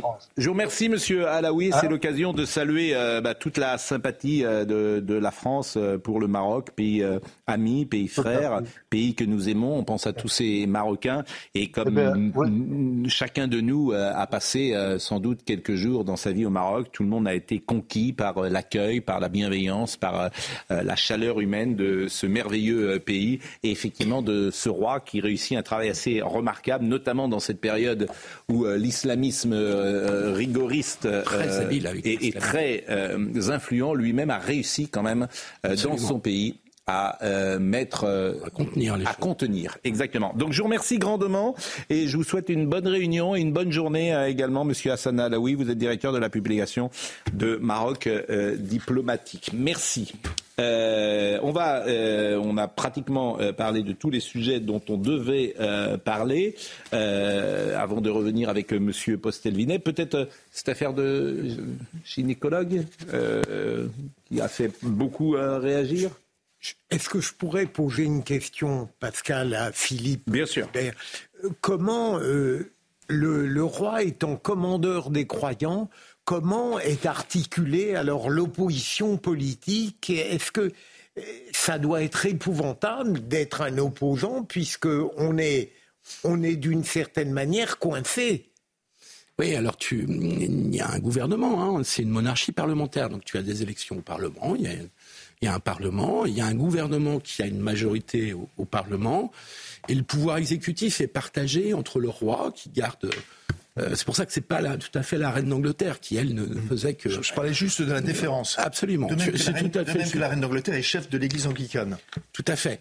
Mais, mais le gros roi participe complètement au gouvernement, notamment sur tout ce qui est armée et police, sur lequel il conserve la haute main, et son gouvernement, son premier ministre, euh, collabore avec le roi et avec le Parlement. Donc c'est une monarchie parlementaire avec un roi qui, garde un pouvoir plus important que les rois européens, pour le dire vite. Ah oui, il est exécutif, pour le moins, ce, roi, alors que la reine d'Angleterre, euh, ou le roi d'Angleterre en l'occurrence, euh, est plus là pour... Euh, en fait, il Symboliser. est... Oui, alors que le roi, il est le symbole. Exactement. Donc, et il est, il est un symbole et un gouvernant en même temps.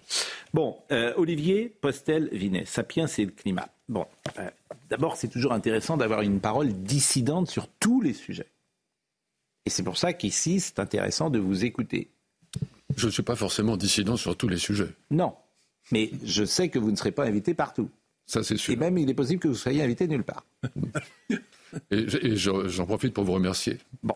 Alors, ce que je trouve toujours intéressant, c'est d'abord d'où vous parlez, parce que vous êtes crédible par le parcours qui est le vôtre.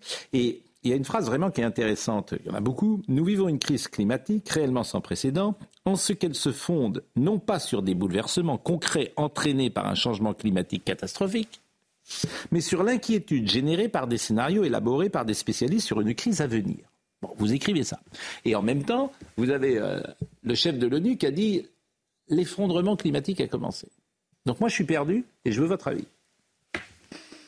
Eh bien, je m'inscris en faux contre cette espèce d'hystérie catastrophiste euh, qui, qui caractérise les, discours sur le climat et qui effectivement vont euh, s'expriment jusqu'au plus haut au sommet des États, euh, de l'ONU, etc.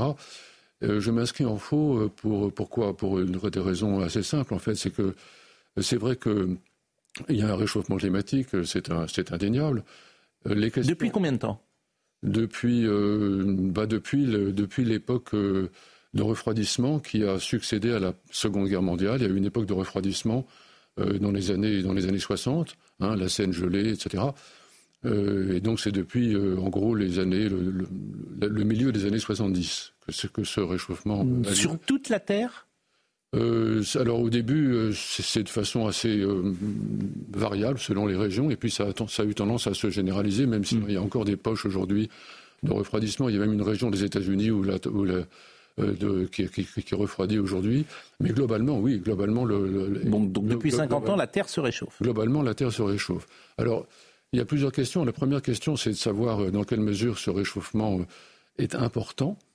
Et dans quelle mesure est-ce qu'il est vraiment important, et en particulier plus important et plus significatif que dans les, que les réchauffements antérieurs, par exemple pendant et votre avis? Par exemple pendant le Moyen Âge? Pour l'instant, Pour autant que je puisse le, comprendre d'après les données disponibles, celles du GIEC, non, il n'y a pas de, il n'est pas, on ne peut pas dire qu'il soit plus important, par exemple, que le réchauffement médiéval.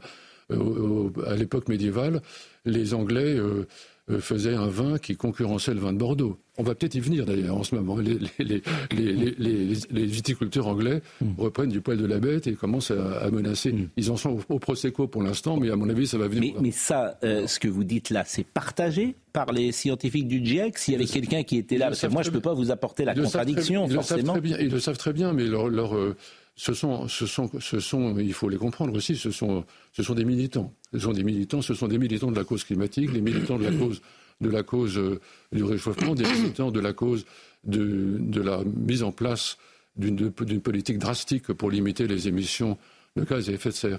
Donc la première question, c'est de savoir. Mais pourquoi ils sont militants est, plus, est plus important. La deuxième question, c'est de savoir si ce réchauffement va s'accélérer hmm. ou pas. Et là, on n'en sait rien. On n'en sait absolument rien. Euh, et la troisième question, c'est de savoir euh, quelles, sont les, quelles sont les causes de ce réchauffement. Et là, contrairement à l'unanimisme de façade qui, nous est présenté, en réalité, les climatologues sérieux savent bien que on n'est pas en mesure, qu'ils ne sont pas en mesure de distinguer ce qui est dû aux activités humaines et ce qui est dû à la nature. Pourquoi est-ce que ce réchauffement, qui finalement est assez standard par rapport à des réchauffements anciens, serait-il dû à l'activité de l'homme alors que le réchauffement précédent était dû à la nature Donc il y a, il y a... C'est la rapidité, c'est toujours dire c'est plus rapide. C'est ça euh, l'argument. Bah, la rapidité, c'est pas non, c'est pas évident. Par exemple, le réchauffement des années 20, des 20-40 était très rapide aussi. Euh, et par exemple, le, niveau de l'augmentation du rythme du niveau de, la mer entre, en 1920 et 1940 est exactement le même que celui que nous connaissons depuis 20 ans. Donc on ne peut pas dire que ce soit spécialement plus rapide. Mmh. Donc, euh, lorsque on lit les effets climatiques, euh, les bouleversements qui peuvent exister, les pluies, que sais-je, les accidents, etc., qui sont mis en valeur effectivement dans les médias, vous dites bon, voilà, c'est une instrumentalisation de ces thèses-là. Alors, je ne veux pas non plus minimiser le problème. Il y a, un problème et il est normal de prendre des mesures de précaution. Mais euh, il faut, enfin, nous sommes aussi victimes d'un, d'un côté, il y a le, l'activisme, le, militantisme, etc., qui anime aussi bien les journalistes que les climatologues et réciproquement. Mm. Mais euh, de l'autre, il y a aussi ce, ce, que certains historiens appellent le présentisme, c'est-à-dire le fait qu'on a les yeux euh, fixés sur le présent, mm. sur ce qui se passe sur le présent, sur, sur maintenant, sur les prévisions ou prédictions ou projections qui sont faites à partir du présent, et que on a tendance à oublier de regarder ce qui s'est passé. Mais la couche d'ozone, par exemple, c'est très intéressant parce que euh, on n'en parle plus. Et pour cause, c'est-à-dire qu'elle devait, euh, complètement changer le monde, et puis finalement, ça s'est retourné, s'est refermé toute seule. C'est bien ça? Oui. Alors la couche d'ozone, c'est un sujet intéressant et que je connais moins bien que le réchauffement climatique, mmh. mais que j'avais suivi à l'époque. Euh, il ne s'est pas passé ce qu'on avait dit. Pardon? Il ne s'est pas passé ce qu'on avait dit. Alors, il s'est passé ce qu'on avait dit, en ce sens que les, limitations imposées à la production de chlorofluorocarbone euh, mm. par les grands euh, chimistes euh, mondiaux a eu pour effet apparent, dans un premier temps, de réduire, enfin de, reconstituer la couche d'ozone. En fait, aujourd'hui, on ne sait plus très bien quoi penser, d'après les articles que j'ai pu lire sur la question. Mm. la couche d'ozone, effectivement, va mieux qu'à l'époque. Elle ne va pas non plus très bien. Mais surtout, et c'est là où le présentisme joue un rôle. On ignore totalement ce qui s'est passé pour la couche d'ozone euh, dans les années, dans les, enfin, si vous voulez, avant, euh, en gros, 1970. Euh, bon, je vais donner la parole à Philippe Guibert, mais la défiance que j'ai pour la justice, je l'ai en fait pour tous les sujets. Je l'ai compris. C'est tout, c'est aussi simple que ça. comment me paraît, ce qui me paraît très, bah, oui, mais Pascal, je me méfie. Ce qui me paraît très intéressant dans votre défiance, là, elle est légitime parce que vous non, ah, mais parce que vous interrogez. vous-même. Non, mais vous, non, mais Pascal, vous interrogez et, et moi les de la même manière. Comment dire les Dans d'autres domaines, vous affirmez. Les non, j'affirme pas. Jamais. Les scientifiques du GIEC. C'est ça, je veux dire, bah, par exemple, Guterres qui a dit l'autre jour effondrement climatique. Tous, là, si, par exemple, ceux qui nous écoutent et qui nous aiment pas beaucoup, vous dire il y a consensus, il a reçu un climato-sceptique, c'est un scandale, c'est une honte. Les gens du GIEC sont tous contre lui, etc. D'ailleurs, Philippe Guibert veut peut-être dire quelque chose, parce que Philippe Guibert, il a été longtemps le professeur Jean, Jean, Bernard, mais maintenant il est également le, le professeur Monsieur Climat. Non, en, vous écoutant, en vous écoutant, moi je constate que vous ne contestez, pas le réchauffement et vous ne contestez pas qu'il y ait une part humaine dans ce réchauffement, même si vous discutez l'importance de cette cause humaine. Est-ce que je vous ai bien compris? Oui, oui, tout à fait. À vrai dire, Donc on n'est pas sur une discussion de négation du réchauffement climatique, ni de même de négation qu'il puisse y avoir une contribution humaine à ce réchauffement. Non, ce serait assez logique parce qu'on on est quand même passé à 8 milliards d'hommes en un temps record. Euh. Alors moi voilà, c'était ma question suivante. C'est est-ce qu'on peut faire des comparaisons qu'on est, on est passé à 8 milliards d'hommes et est-ce que les conséquences du réchauffement que vous ne niez pas ne vont pas avoir beaucoup plus de conséquences qu'on est sur une planète où il y a 8, milliards d'êtres humains, alors qu'au Moyen Âge, on était euh, avec des populations et des conditions de vie qui étaient beaucoup moins nombreuses. La réponse à cette question est que la, science climatique, je me suis fait, je me suis fâché avec le journal Libération là-dessus il y a quelques années, c'est que le, ah, c'est que je maintiens que le, la science climatique est encore une science jeune. Et en fait, il y a énormément, si vous voulez, de sujets euh, qui sont dans la science climatique qui restent des, qui restent des mystères, qui restent opaques. Euh, qu'on ne comprend pas. Par exemple, si on prend les grandes évolutions du climat du passé, pour l'essentiel, pour les, pour les climatologues sérieux, et je le cite dans mon livre, eh bien, en fait, on, ne sait pas pourquoi les choses se sont passées comme elles sont passées. Et, c'est vrai aussi aujourd'hui, si vous voulez. les pans d'ignorance, par exemple, le rôle des cycles, euh, des, cycles des, des, oscillations océaniques, euh, océano-atmosphériques, etc., dans le monde. Par exemple, on commence, on commence un cycle El Niño, mais des, des, j'allais vous le dire, des oscillations que personne ne conteste. Des, oscillations de ce genre, il y en a des quantités. On parle des Niño, mais, mais en réalité, derrière ça, il y a quantité d'autres oscillations qui entrent en interaction et qu'on ne connaît pas bien. Donc, personne ne nie, chez, vos adversaires, entre guillemets, personne ne nie que El Nino contribue au réchauffement climatique autrement. Hmm. Oui, mais en même ce temps. Ce qui est insupportable, c'est l'instrumentalisation qui est faite dans les médias. C'est ça que je veux vous dire. Et notamment par la presse parfois. C'est-à-dire que quand tu as trois canicules, ça y est, tu as tous les spécialistes du GIEC qui sont sur tous les plateaux de télévision parce qu'il y a trois jours de canicule. Mais El, Nino a été impliqué dans, tous les, dans, la plupart des grands réchauffements climatiques du passé. Hein. Joseph. Et, après. Est-ce qu'il est vrai que dans la masse de données qui est, qui est, qui est repris par les, les, chercheurs, les personnes qui travaillent au GIEC, en fait, il y a une vraie, un vrai, une vraie différence entre la, cette masse de données et le rapport de synthèse qui est fait. Oui, ça c'est vrai, c'est bien, ça c'est tout à fait. Parce que ça on ne le sait pas justement. Parce que pour les personnes comme nous, on considère, pardonnez-moi, que le, rapport du GIEC est, directement est un fidèle euh, miroir, mmh. pardon, de toutes les données. Non, il y a une tendance, si vous voulez, il y a ce qu'on appelle le, résumé pour les décideurs. qui, pousse, qui pousse le bouchon dans le sens du catastrophisme. Combien, de, combien de CO2 dans l'atmosphère? Parce qu'on parle toujours de CO2. Combien de CO2 C'est vous le professeur Barnard. Non, mais combien de CO2 dans l'atmosphère? Alors, 0,0 Ah oui, en, pourcentage. En pourcentage, c'est non, c'est extrêmement faible. Voilà, c'est ça. C'est extrêmement faible. C'est 0,04. Mais c'est un argument qui c'est un argument qui n'est pas toujours, qui n'est pas forcément à prendre au sérieux parce que c'est pas parce que euh, un, élément euh, dynamique euh, est faible dans un ensemble qu'il ne va pas jouer un rôle significatif. Mais par exemple, la question du méthane, qui est un autre gaz à effet de serre, et, peut être considéré comme absolument central. Les scientifiques de haut niveau disent mais c'est pourquoi est-ce qu'on se concentre sur le CO2 alors que le méthane, qui est, un, un, gaz à effet de serre beaucoup plus puissant, est, aussi un gaz sur lequel on peut agir de façon beaucoup plus rapide et efficace que le CO2. Mais finalement, la phrase peut-être la plus importante de votre livre, c'est celle que je vais lire là. Pour la première fois de sa longue carrière, Sapiens vit une crise climatique par anticipation. Si les choses se gardent vraiment, ce qui est possible mais non certain, je ne vois pas pourquoi les formidables facultés d'adaptation dont Sapiens, dont Sapiens a pu faire preuve dans le passé ne seraient pas à nouveau mobilisables. C'est ça la phrase c'est-à-dire que nous, on croit en l'homme, alors que les autres, ils veulent sauver la planète peut-être, mais ils ne pensent pas que l'homme puisse trouver des solutions. C'est intéressant. Non, pas monsieur, a écrit un petit livre, je le remercie, parce que pour moi c'est un livre qui a beaucoup compté, un tout petit livre aux éditions Descartes qui s'appelait Le temps, temps T-A-O-N, dans la cité.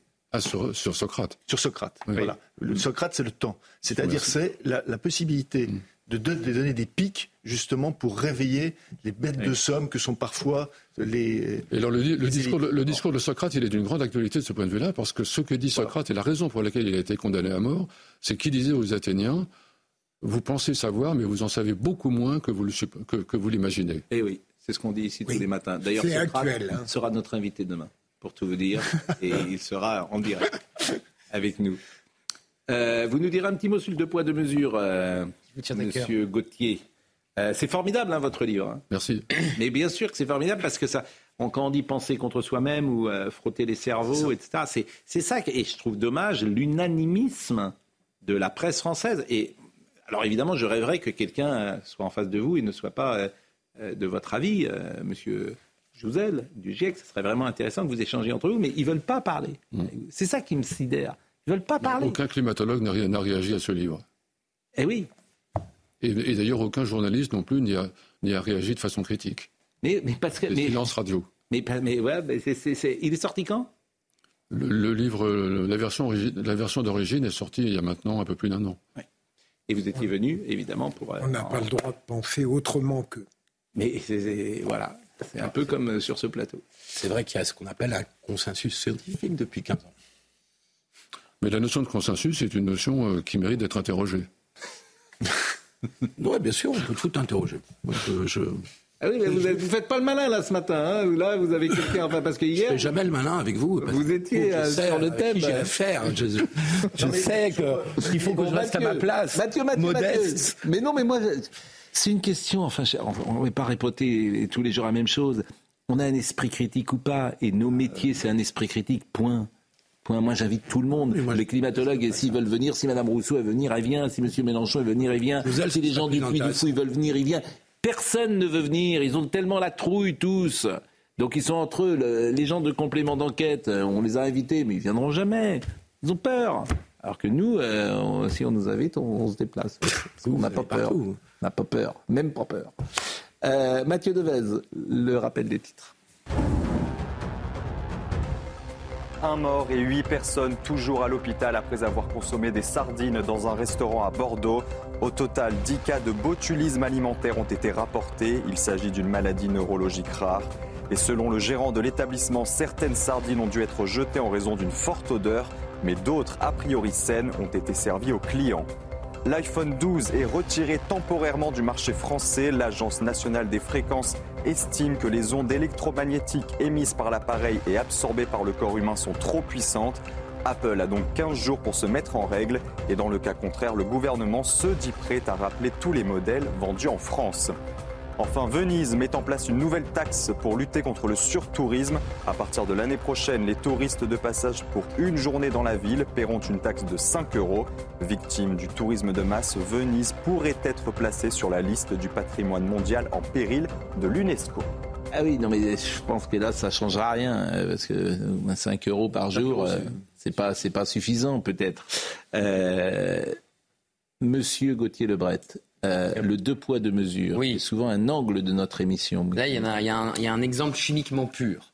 Il y a Carl Olive, vous vous souvenez cet été, il avait fait une tribune où il appelait ses collègues députés à aller taper le cul des vaches dans le JDD de Geoffroy le Lejeune. Il s'était fait menacer de sanctions par le chef des députés Renaissance, Sylvain Maillard, qui avait réuni à la rentrée ses députés pour au final accoucher d'une souris, puisque Carl Olive n'a eu aucune sanction. Il est proche, comme vous le savez, du couple Macron. Et là, on a Sacha Houlier, président de la commission des lois Renaissance, qui fait la une de Libération. Il y a Philippe Guibert qui est en train de libère, grave, qui fait la une de Libération avec toute une partie de la Nupes pour réclamer, euh, pour réclamer la régularisation des travailleurs sans papier. Non, mais attendez. Oui, mais franchement, il faut que vous arrêtiez de fumer.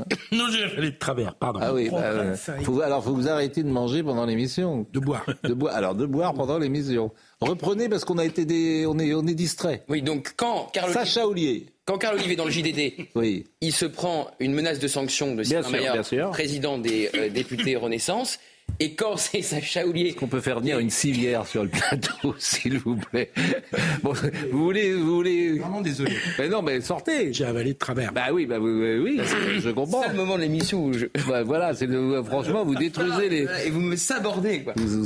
notre ami, vous, le traitez mal quand même. Finissez. Sacha Oulier, Libé. Sacha Oulier, hier, en une de Libé, avec une partie de la NUPES pour mettre la pression sur Gérald Darmanin pour régulariser les travailleurs sans papier dans les métiers en tension. Et là, pas un mot, me disait un député Renaissance, de Sylvain Maillard pour condamner euh, le comportement de Sacha Ollier, qui est quelque peu un frondeur. Hein. Clément Beaune s'affiche ce matin avec lui. Donc, euh, quand c'est dans le JDD et que c'est juste une tribune, là, Sylvain Maillard réagit, le patron des députés Renaissance. Mais quand c'est Sacha Ollier avec une partie de la NUPES, non, mais, silence radio. Mais Madame Ollier, n'est, voilà, mais parce que Madame Ollier n'est pas sérieuse. Mais tout ça n'est pas très grave. Et puis, monsieur. monsieur Monsieur Ollier, je veux dire, n'est pas sérieux. Mais surtout, euh, Monsieur Maillard, et alors lui, n'est pas sérieux du tout. Donc, euh, comme ça, ça sera plus simple. Bon, bah écoutez, euh, c'est terminé. c'est pas grave. Non, mais, pas grave. Oui, mais... on a compris. Bah, merci, merci Philippe. Franchement, c'est pas. Ça va mieux? Est-ce que vous voulez me dire? Ça va beaucoup mieux. C'est parce que ça vous a Bon, je rappelle votre livre, euh, monsieur. Alors achetez-le, si j'ose dire. Sapiens c'est le climat. Et, puis euh, je parle à, tous mes confrères. Un, un, invitez monsieur Postel-Vinet. Ça serait intéressant de, de, voilà d'avoir une parole un peu différente. Mais ils ont en fait, tous ces gens, ils ont tellement la trouille. Ils ont tellement la trouille d'être étiquetés. Vous pouvez rappeler l'éditeur Au presse de la Cité. Oui, presse de la Cité. Ah, oui. Euh, Nicolas Bayet était à la réalisation. Il me surveille, hein Non, non, mais je vais... non parce que j'ai envie de le lire. Eh, bah, eh ben, écoutez, je vais vous en donner un si vous voulez. Euh, Nicolas Bayet était à la réalisation, Samuel était à la vision. Merci à Arnaud Portelas qui était euh, au son. Merci à Marine Lançon, bien sûr, et à Briac Japio. Euh, dans un instant, Jean-Marc Morandini. Et nous, on se retrouve ce soir. Bonne journée.